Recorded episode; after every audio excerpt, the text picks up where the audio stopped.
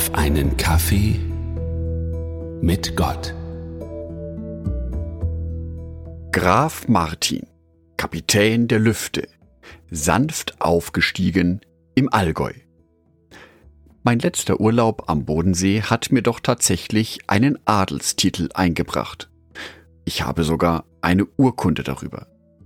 Der Pilot Andreas Merck hat mich ausgezeichnet. Für meinen besonderen Mut, die erste Ballonfahrt überhaupt gemacht zu haben. Mein neu erworbener Adelstitel ist natürlich auch mit Rechten und Pflichten verbunden. Die Pflichten, die ich habe, sind unter anderem, dass ich anderen Ballonfahrern in Not helfen muss. Dabei muss ich mich mit meinem kompletten Titel vorstellen. Die Rechte, die habe ich auch. Jeden Kilometer Land, den ich überflogen habe, der gehört jetzt mir. Das habe ich zumindest schriftlich auf meiner Adelsurkunde. Unser Ballonpilot Andy schlug auch vor, wir sollen das doch gleich mal bei einem Bauern hier in der Region ausprobieren. Die Antwort kann ich mir denken. Selbstverständlich ist das alles ein Gag. Eine tolle Erinnerung an ein tolles Erlebnis. Jedoch ist mir bewusst, dass ich bereits einen anderen Titel innehabe. Der klingt zwar nicht so prunkvoll, ist aber dafür viel wichtiger. Erster Brief des Johannes, Kapitel 3, Vers 1. Seht, was für eine Liebe unser himmlischer Vater uns geschenkt hat, nämlich, dass wir seine Kinder genannt werden. Und das sind wir auch. Gott drückt hier durch Johannes die ganz besondere Beziehung von ihm zu uns Christen aus. Wir sind nämlich nicht seine Untergebenen. Wir sind nicht seine Diener oder Sklaven. Wir sind auch nicht seinesgleichen, sondern wir sind Gottes Kinder. Was das bedeutet, wird in Vers 2 erläutert. Meine lieben Freunde, wir sind schon jetzt die Kinder Gottes. Und wie wir sein werden, wenn Christus wiederkommt, das können wir uns nicht einmal vorstellen. Aber wir wissen, dass wir bei seiner Wiederkehr sein werden wie er. Denn wir werden ihn sehen, wie er wirklich ist.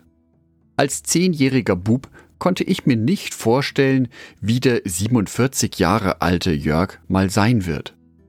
Ich hatte keine Vorstellung davon. Seitdem habe ich viel erlebt, viel gelernt und mich sehr verändert. Ich habe mich weiterentwickelt und verfüge heute über Fähigkeiten und Fertigkeiten, die ich mir als zehnjähriger Bub gar nicht vorstellen konnte.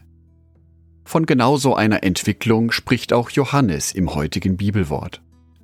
Das christliche Leben ist ein Prozess zu Jesus hin, ein kontinuierliches Lernen ein kontinuierliches sich weiterentwickeln in dem Versuch, Jesus Christus immer ähnlicher zu werden, seinem Vorbild zu folgen.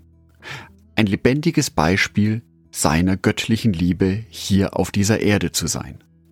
Diese Entwicklung benötigt Zeit. Sie benötigt ein Ausprobieren, Fehler machen, Fehler einsehen und es beim nächsten Mal besser machen. Dies ist ein Prozess, der eigentlich nie abgeschlossen wird. In meiner christlichen Biografie wird dieser Schritt erst dann abgeschlossen sein, wenn Jesus Christus wiederkommt, wenn wir gemeinsam ins Himmelreich einziehen. Die Tatsache, dass ich Kind Gottes bin, hat aber noch eine weitere, stärkende und ermutigende Seite. Ein Kind muss nicht alles selber tun. Es darf auf die Unterstützung der Eltern hoffen. Lukas Evangelium Kapitel 11 Vers 13. Wenn aber selbst ihr sündigen Menschen wisst, wie ihr euren Kindern Gutes tun könnt, wie viel eher wird euer Vater im Himmel denen, die ihn bitten, den Heiligen Geist schenken.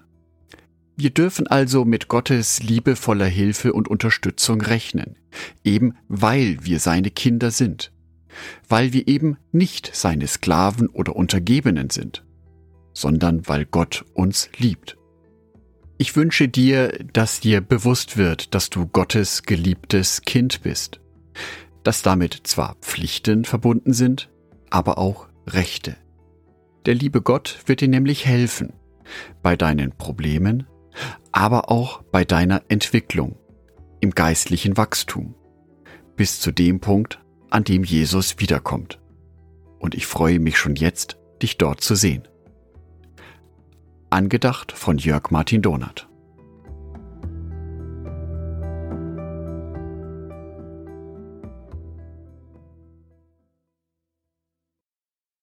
Ein herzliches Dankeschön an alle meine Patreons, die es mir ermöglichen, weiterhin den Podcast auf einen Kaffee mit Gott zu produzieren.